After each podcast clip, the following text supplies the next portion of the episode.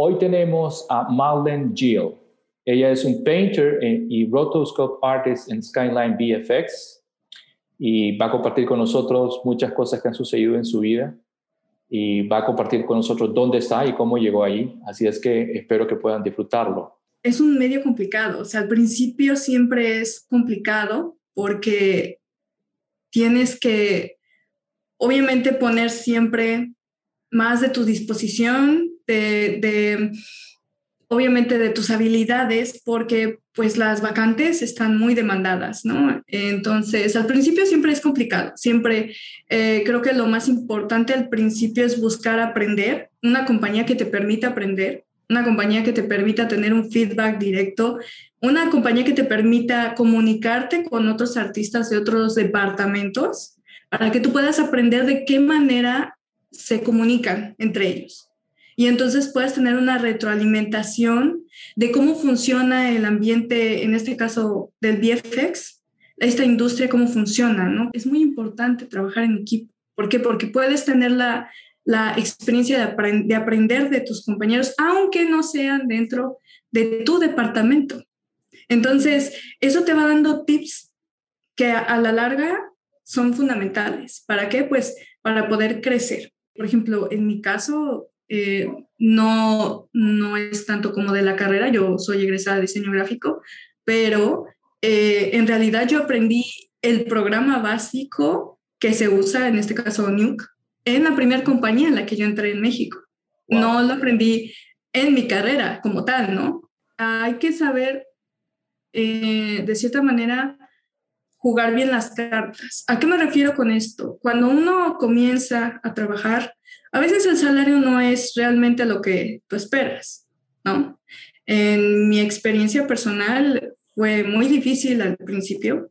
Eh, podría decir que en realidad fue más que nada la, la oportunidad de aprender el software em, que realmente el salario. O ellos me dijeron, te vamos a dar la licencia, vas a poder venir a trabajar, pero pues no esperes realmente una, una remuneración en realidad muy alta, ¿no? Tú tienes que invertir, tú tienes que invertir en realidad tiempo, esfuerzo.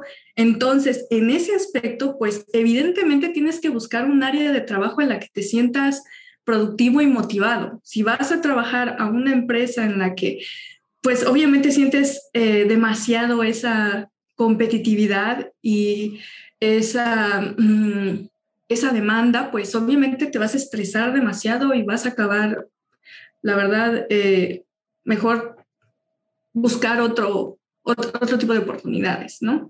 Entonces, en ese aspecto yo creo que tienes que ser como muy, muy claro, no, en realidad yo supongo que depende de tal vez la capacidad de los artistas. Este, no dudo que hay artistas que en realidad yo los veo y son, son increíbles, o sea, tienen un, de veras, este, no sé, tienen una visión increíble, tienen un don para hacer las cosas. No dudo que ellos encuentren un trabajo automáticamente saliendo de la carrera.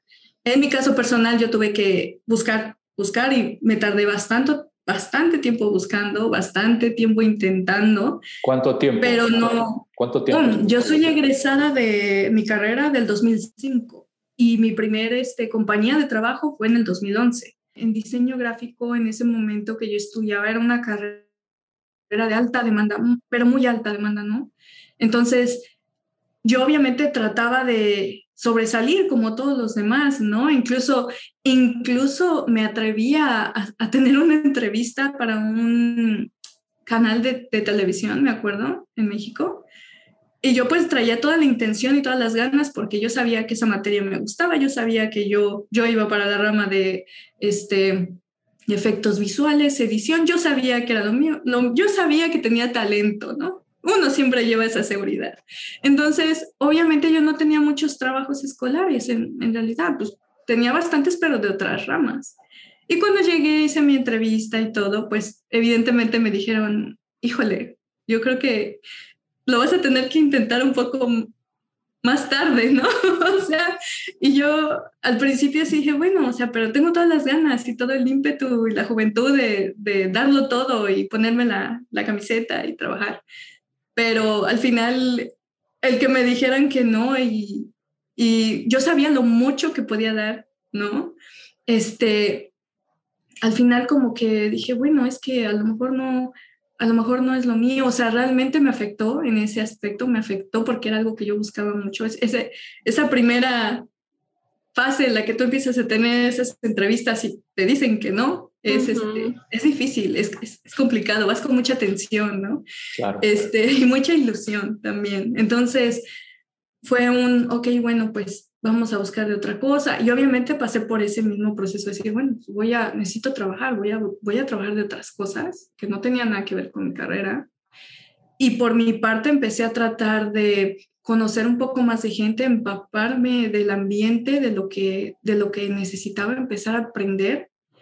Y cuando llegó esta oportunidad en esta compañía, dije, no importa que, que reciba un salario que sea nulo, o sea, pero denme la oportunidad de aprender. Yo, yo realmente sé que puedo y me sorprendí realmente porque cuatro meses después en que, de que entré en este training, en este proceso de training, el, en ese momento el supervisor me dijo, bueno, creo que si tienes madera, entonces vamos a moverte a composición, ¿no? Y, y yo estaba realmente muy agradecida, muy sorprendida de todo el trabajo que me había costado llegar a ese punto. Entonces, creo que sí es importante tener una empapada en, en, en una carrera, pero creo que no hay como el realmente tratar de, es importante analizar incluso en la carrera, como a qué área te interesa. O sea, sí es importante que le dediques tiempo a tus materias, ¿no? A pasar tus materias como tiene que ser,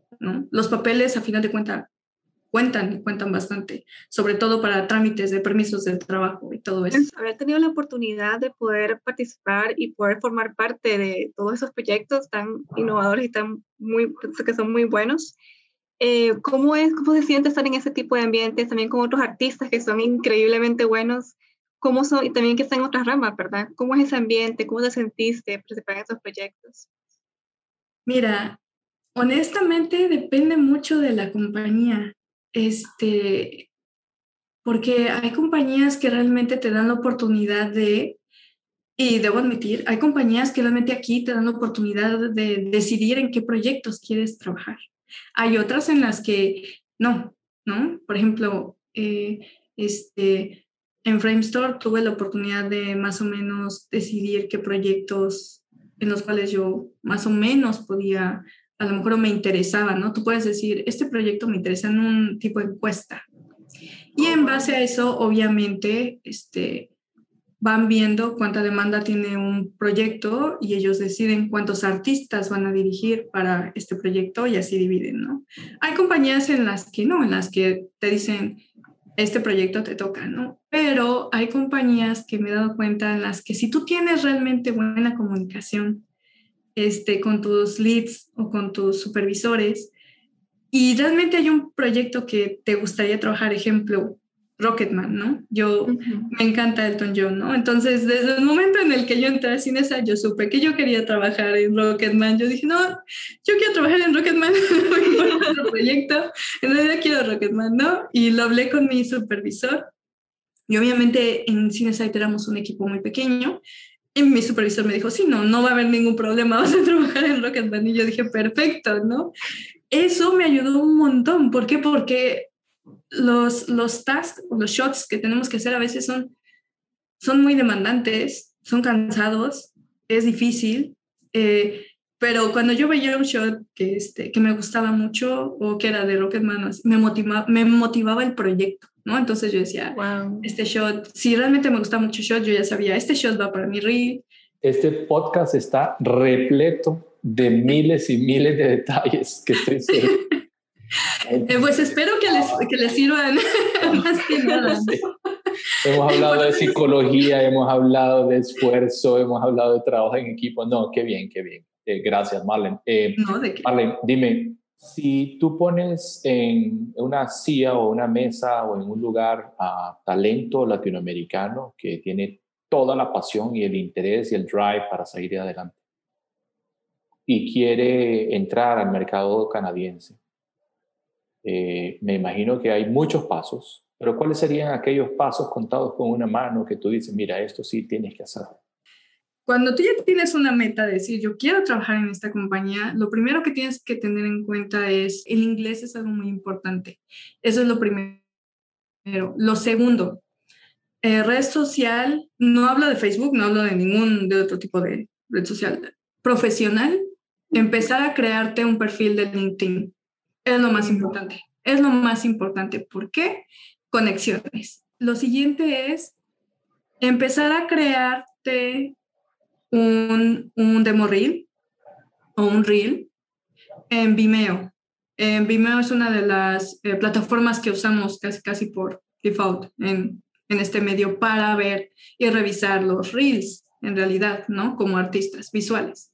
Entonces, sí, eh, yo siento que no importa que sean trabajitos escolares, eh, tú, o sea, o tus proyectos personales, tú ponlos, empieza a crearlos y lo importante es vincularlos a tu perfil de LinkedIn. Otra cosa es que si vienes de Latinoamérica o de México, obviamente tienes que traducir tus documentos importantes, ¿no? Entonces, eso lleva dinero, entonces empezar a hacer tu ahorradito para ya tener tus documentos porque te los piden en la compañía cuando tú ya estás aplicando y dicen, eh, inmigración te requiere esta documentación para hacer una entrevista, cuando tú ya aplicas, también necesitas en algunas compañías un cover letter, que también es importante que sepas cómo redactarlo.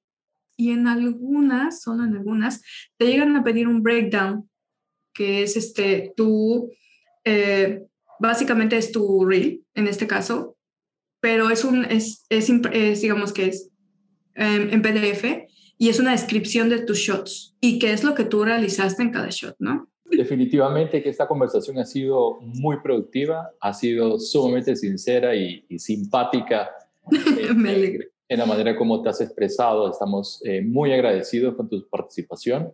Sabemos que te tenemos como una amiga de Nova para poder invitarte a otros podcasts en el futuro. Por supuesto. Y seguro que hay gente que se va a comunicar y nos va a preguntar algunas cosas, así es que por supuesto, yo, si tienen algunas preguntas y si en algo puedo ayudarlos, por mí encantada. O sea, yo como todos ustedes formo parte de este medio y lo que yo quiero es ayudar a gente que como yo en su momento hubiera caído bien alguien que a lo mejor me hubiera mandado algunos tips, ¿no? Entonces, la verdad me encanta que ustedes puedan dar esta, la verdad, e, esta puerta para artistas que tal vez si bien a lo mejor les es complicado aprender o en una escuela, en lo que sea, pero que ustedes abran esta puerta para, para poder dar esta información y acercarte a gente que realmente te pueda orientar. Y en este caso me encanta que ustedes este, pues estén brindando esto ahorita, creo que es lo que más necesitamos, ¿no?